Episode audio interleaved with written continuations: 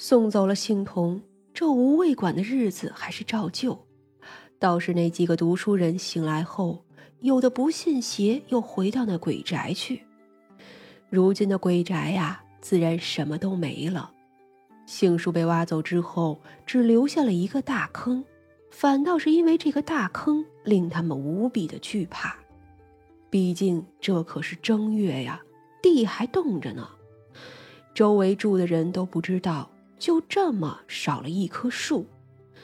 要是被砍了也就算了，可是那可是被连根刨的呀，而且还没有人知道。这个呀，可是太吓人了。于是那些读书人聚集在无畏馆的时候，就有人说：“莫不是那成精的树自己走了？”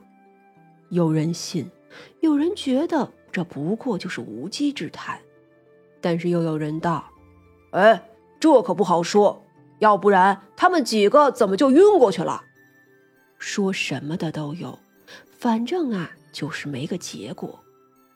倒是有个举人叫谢必敬的，常被他们提起，说呀，这是本届读书人里最可能中状元的热门人选。各大酒楼都开了独居，这位谢必敬都是压注最多的人。而此人不是旁人。正是举报了石文勇的那个读书人，如今啊，他搭上了朝中官员，十分的气派。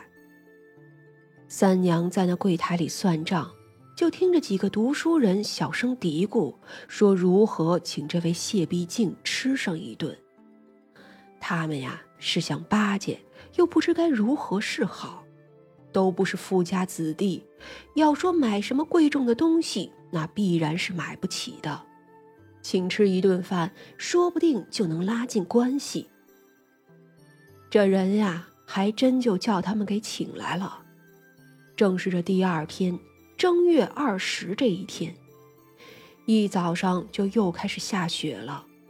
中午的时候，这群读书人进来，一个看着很精明的上前跟柜台里的绣娘道：“好生安顿些膳食。”精致些才好，不必担心银钱。那绣娘应了一声，就后头去了。不多时，三娘就走了出来。被簇拥进来的谢必敬一看见三娘，那眼睛都亮了。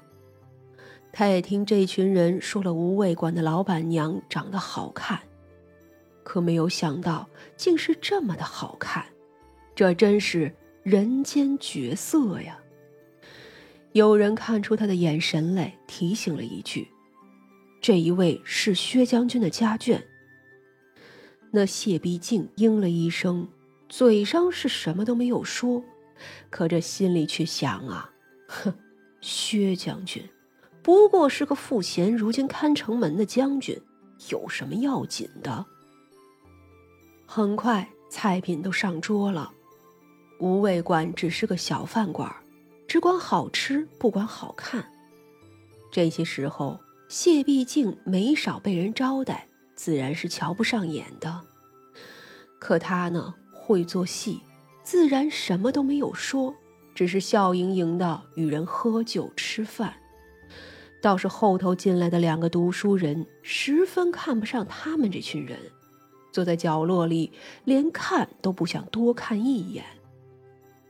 这清高啊！有时候也是要付出代价的，这不，这几个人喝多了酒，就原形毕露了起来。没有多少时候，就跟墙角的两个人吵了起来。谢必竟，你别忘记你自己是什么身份，来燕京城那是为了科举，日后能有个仕途做官，为大成尽力。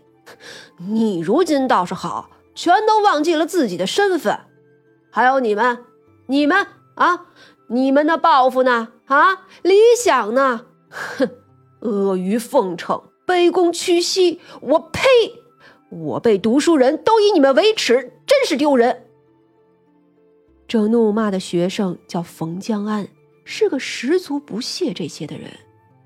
与他一道来的另一个叫做廖志高，虽然不善言辞，可态度明确的点头表示赞同。冯江安，你不要乱说，我们不过是一起吃一顿饭，怎么就阿谀奉承了？一个读书人不服气，反驳道：“呸！你也好意思说？以前怎么不见你请他呀？要不是他搭上了朱大人，你们谁看得上他？一路来燕京的时候，怎么就没人搭理他了？啊？是谁说他穷酸不配？当日你们看不起，今日你们又这般趋炎附势。”真是丢人至极！眼见吵闹的厉害，长生上前：“哎哎哎，诸位，咱们无味馆呢是吃饭的地方，诸位息怒啊！诸位息怒，滚一边去！有你什么事儿？”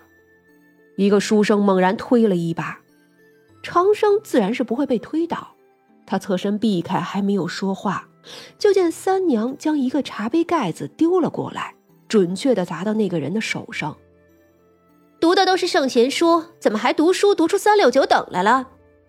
他声音清脆好听，却如同惊雷一般。众人都是一愣，当即就感觉到了一种窒息感。冯静安作揖：“是我们的不是，叫这位娘子笑话了。”谢必静，你是如何来的燕京城？你还记得吗？三娘的美眸看过去，就只见那谢必静的身后。跟着一串的阴魂，都是猴子和猫，还有那么几只幼犬，呲牙咧嘴却咬不到他。自然，自然是走来的。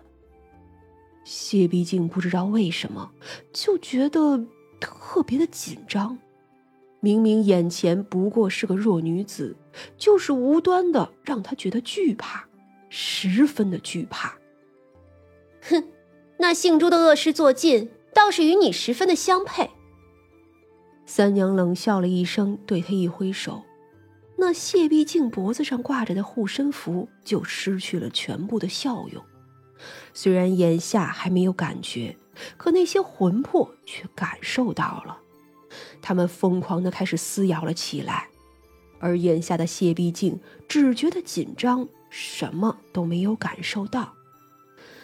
三娘呢，又是对众人一挥手：“好生吃饭，不要吵架。”随着这一句，众人都像是醒过来了。至于之前的那些，却都不记得了。